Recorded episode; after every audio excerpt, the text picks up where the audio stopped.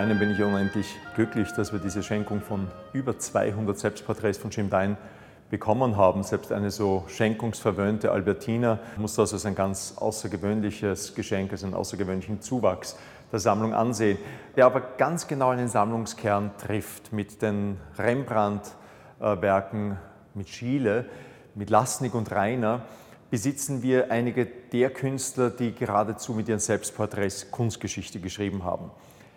Jim Dine unterscheidet sich von diesen radikal. Die meisten Künstler stellen sich entweder als Künstler in einer Weise dar, die auch von einem Dritten gemalt sein könnte. Die Frage der psychologischen Durchdringung der Person, die nur der Künstler selbst vornehmen kann, stellt sich nicht. Das ist ein Berufsporträt. Da gibt es einige Ausnahmen. Dürer, Rembrandt, zweifelsohne Egon Schiele. Natürlich gehört Lasnik und Rainer dazu. Bei denen werden andere Aspekte zur Sprache gebracht, die bei keinem Porträt eines Dritten angesprochen würden, nämlich das Schlüpfen in verschiedene Welten, in Rollen. Das heißt nicht, dass der Künstler selbst diese Vielfalt an Persönlichkeiten hätte. Es ist eine sehr performative Kunst.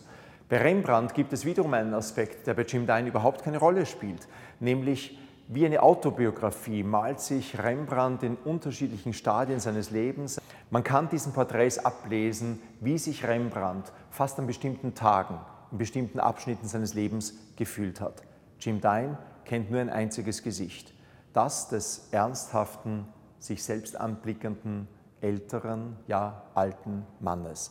A Serious Man. Das wäre so etwas wie der Untertitel der Jim Dine Selbstporträts. Es ist immer derselbe Gesichtsausdruck. Keine Verkleidungen, keine Rollen, in die er schlüpft, keine exaltierten Posen. Das ist sehr altmodisch, wie altmodisch ja auch ist, Selbstporträts zu zeichnen, statt zu fotografieren.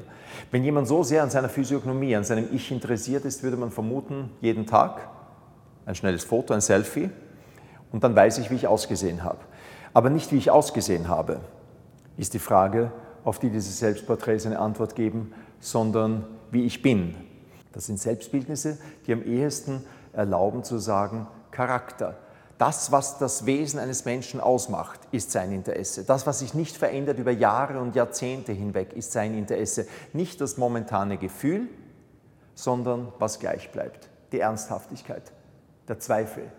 Der Zweifel vielleicht an der Welt und darum auch dieser durchdringende Blick und wer so genau schaut, der sieht immer schon ein Stück Zukunft in diesem Charakter, weswegen auf all diesen Bildnissen man das Gefühl hat, sie zeigen einen älteren Mann als den, der zu dem Augenblick Jim Dine vermutlich gewesen ist. A serious man.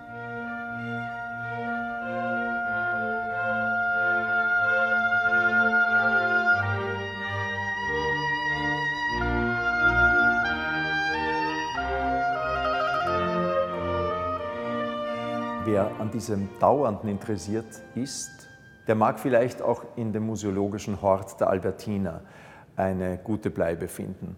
Wir können als Museum keine Kunst kaufen oder nur unwesentlich. Dazu fehlen uns die Mittel letzten Endes. Aber was wir den Künstlern, den Sammlern schenken können, ist Dauer, Perpetuity, ist wirklich ein Überleben über Krisen, Kriege, Katastrophen, kaum ein Geldinstitut, keine Regierungsform in den 250 Jahren seit der Gründung der Albertiner, die nicht x-mal ihr Kleid gewechselt hätte. Die Albertiner existiert immer noch. Ob es eine Monarchie ist, eine Republik, eine Diktatur.